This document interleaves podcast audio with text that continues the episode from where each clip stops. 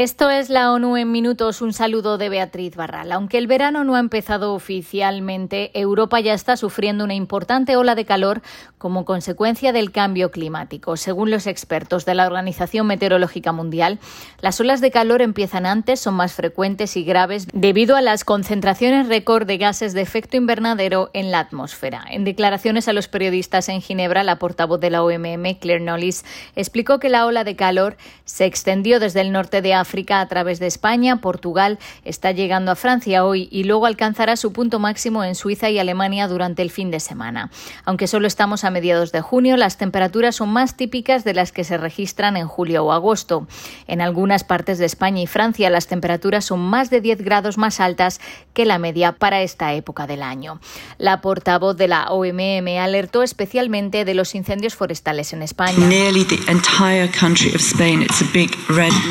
Casi toda España es un gran mapa rojo y se enfrenta a un riesgo extremo de incendios. Así que nuestro mensaje al público español es por favor, por favor, por favor, presten atención a todas las advertencias. Hoy hay un peligro extremo de incendio, así que por favor tengan cuidado. El Grupo Intergubernamental de Expertos sobre el Cambio Climático proyecta que con un aumento de las temperaturas de 1,5 grados, el límite del Acuerdo de París que con toda probabilidad se sobrepasará, habrá cada vez más olas de calor, estaciones cálidas más largas y estaciones frías más cortas. Como resultado del cambio climático, las olas de calor empiezan antes, son cada vez más frecuentes y graves debido a las concentraciones de gases de efecto invernadero en la atmósfera que están a un nivel récord explicó Nullis. Con el aumento de la temperatura global a 2 grados, el calor alcanzaría con mayor frecuencia umbrales de tolerancia críticos para la agricultura y la salud.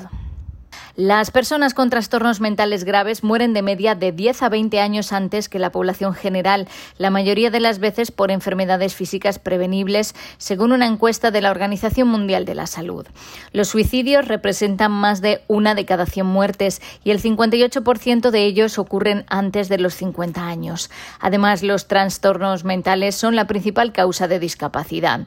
En 2019, casi mil millones de personas, entre ellas un 14% de los adolescentes, de todo el mundo estaban afectadas por un trastorno mental. Incluso antes de la pandemia de COVID-19, solo un pequeño porcentaje de las personas que la necesitaban tenían acceso a atención psiquiátrica o psicológica. Por ejemplo, que en los países de ingresos altos el 70% de las personas con psicosis recibe tratamiento, en los países pobres solo el 12% tiene ayuda.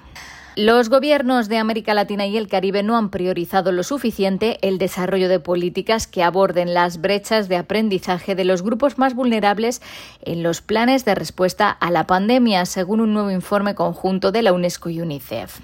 La publicación resalta que un número bajo de países ha incorporado en sus planes de respuesta medidas específicas para estudiantes en riesgo de abandono o de repetir curso, los más desfavorecidos y los inmigrantes, refugiados y minorías. Dentro del grupo de países que sí tomaron medidas, entre el 14 y el 18% optó por utilizar tiempo escolar durante las vacaciones. Las brechas entre los estudiantes más ricos y los más pobres se han profundizado y el estudio muestra señales preocupantes en cuanto a abandono escolar. En el 39% de los países, menos de tres cuartas partes de los estudiantes han regresado a los últimos años de secundaria. Una buena señal es que, de acuerdo con la encuesta, se reporta un aumento del gasto educativo en gran parte de la región. Y los conflictos, la violencia y otras crisis dejaron un récord de 36 millones y medio de niños desplazados de sus hogares a finales de 2021, la cifra más alta registrada desde la Segunda Guerra Mundial, según estimaciones de UNICEF.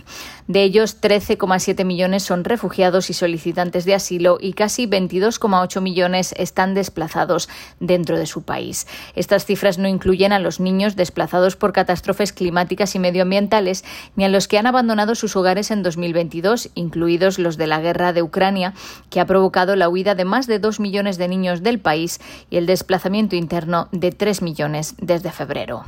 No podemos ignorar la evidencia, dice la directora ejecutiva de UNICEF, el número de niños desplazados está creciendo rápidamente y también nuestra responsabilidad de llegar a ellos.